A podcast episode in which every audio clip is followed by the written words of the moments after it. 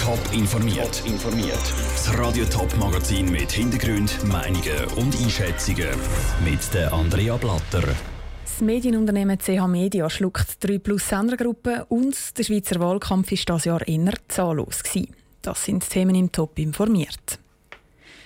Der Bachelor, Bauerledig sucht und amerikanische Krimiserien in der Dauerschleife. Das ist das Erfolgsrezept von 3 Plus.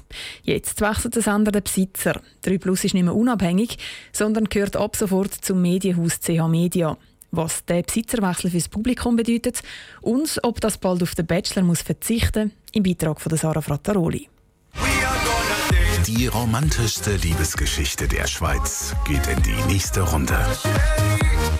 Eine neue Bachelorette und ein neuer Bachelor sind auf der Suche nach der Liebe ihres Lebens. In drei Tagen ist es wieder soweit. Der Bachelor sucht auf 3 Plus jeden Montagabend nach der grossen Liebe oder nach der grossen Karriere. So oder so, der Bachelor hat mit CH Media jetzt einen neuen Besitzer. Das Medienhaus aus dem Aargau hat nicht nur den Sender 3 Plus, sondern gerade die ganze Gruppe gekauft, also auch 4 Plus, 5 Plus und 6 Plus. Ein logischer Schritt, findet der Medienjournalist Nick Lüthi. CH Media hat ja bereits mit TV24 und TV25 nationale Fernsehprogramm. Mit 3 Plus kommt ein sehr erfolgreiches Schweizer Fernsehunternehmen dazu und es wird Synergien ergeben. Man wird so zu der grössten privaten Fernsehgruppe von der Schweiz und erreicht eine kritische Größe, dass man auch im Werbemarkt erfolgreich kann sein kann. Für Nick Lüthi ist darum auch klar, die Aussichten für 3 Plus unter dem neuen Mantel von CH Media die sind rosig. Zumindest die kurzfristigen. Langfristig wird es aber schwieriger. Weil die gesamte Entwicklung vom Fernsehen, die ja heutzutage maßgeblich auch über digitale Kanäle passiert, also es ist ja nicht mehr das Fernsehen, wie man das früher kennt hat, es ist ja Fernsehen über Plattformen wie, wie UPC oder Swisscom oder Sat2. Insofern, wie sich der Fernsehmarkt insgesamt entwickelt, auch technologisch, weiss niemand so genau. CH Media wird mit der 3 Plus Gruppe zwar zu der grössten privaten Fernsehmacht in der Schweiz, aber die Konkurrenz bleibt trotzdem groß. Einerseits durch das SRF, andererseits durch Pro7, RTL und andere Fernsehsender aus dem Ausland. CH Media sollte darum auf jeden Fall am bisherigen Erfolgsrezept von 3 Plus festheben, findet Nick Lüthi. Also eben auch Eigenproduktionen wie ein Bachelor oder Bauerledig sucht. Das sind die Formate, die sehr gut funktionieren, gerade weil sie so einen, so einen Swissness-Aspekt haben, weil Schweizer Protagonistinnen und Protagonisten vorkommen, wo man sich damit identifizieren kann. Und brav jetzt einfach abzusagen oder völlig umzukrempeln, das wäre das Dümmste, was man machen könnte. Dort hat 3 Plus bewiesen, dass sie wirklich ein Näschen oder ein Handy dafür haben, internationale Formate erfolgreich für die Schweizer Verhältnisse zu adaptieren. Unter dem Strich heisst das, der Bachelor der bleibt dem 3 Plus Publikum auch nach dem Besitzerwechsel erhalten.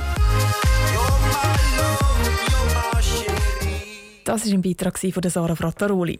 Wie viel CH Media für 3 Plus gezahlt hat, ist übrigens nicht bekannt. CH Media hat neben 3 Plus auch ganz viele Zeitungen und Radios unter seinem Dach, zum Beispiel die Thurgauer Zeitung, St. Galler Tagblatt und FM1 Today. Der Wahlkampf ist im Endspurt. Politiker mobilisieren nochmal, gehen bei der Bevölkerung läuten oder verteilen Gipfel am Bahnhof. Und sie lachen natürlich immer noch auf allen Plakatwänden. Stefanie Brändli schaut mit dem Ostschweizer Politologen Bruno Eberle zurück und fragt sich, wie spannend eigentlich der Wahlkampf das mal war. Also wir können sagen, dass er ganz ähnlich war wie andere Jahre. Vielleicht, wenn man einen Unterschied will sehen, dann ist er eher sogar noch ein Spürchen langweiliger gewesen wie sonst. Ein Wahlkampf sollte ja an und für sich ein Wettbewerb von Ideen sein, von den Parteien. Was haben sie für Lösungsvorschläge für die Probleme, die die Leute bewegen? Äh, und da ist jetzt eigentlich da Jahr relativ wenig gekommen. Das sind die üblichen Sprüche, die üblichen Plakate.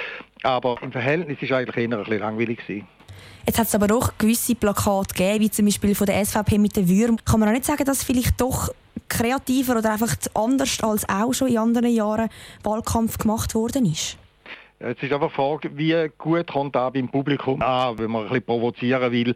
Aber da nützt sich eben auch stark ab. Also die Leute regen sich auch gar nicht mehr auf über so Inserat, wo vor sechs Jahren oder acht Jahren noch, noch gezogen hat, dass man die Leute können provozieren und die Plakate, die entlang von der Straße stehen, da zweifle ich wirklich ernsthaft, ob da überhaupt noch einen Sinn hat, weil da schaut kein Mensch mehr drauf.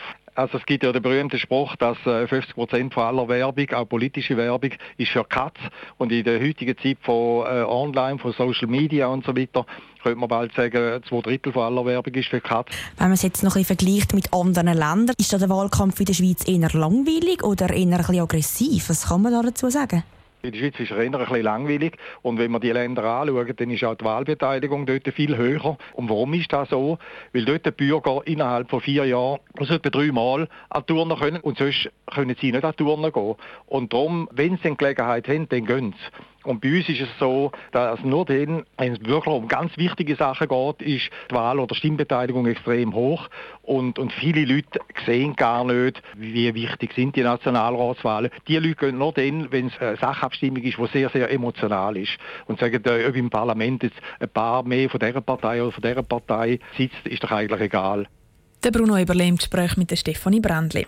Gewählt wird es dann eben übermorgen. Radio Top und Top Online berichtet laufend über die aktuellen Hochrechnungen und Resultate von Bern und aus allen Sendegebietskantonen. Top informiert, auch als Podcast. Mehr Informationen gibt es auf toponline.ch.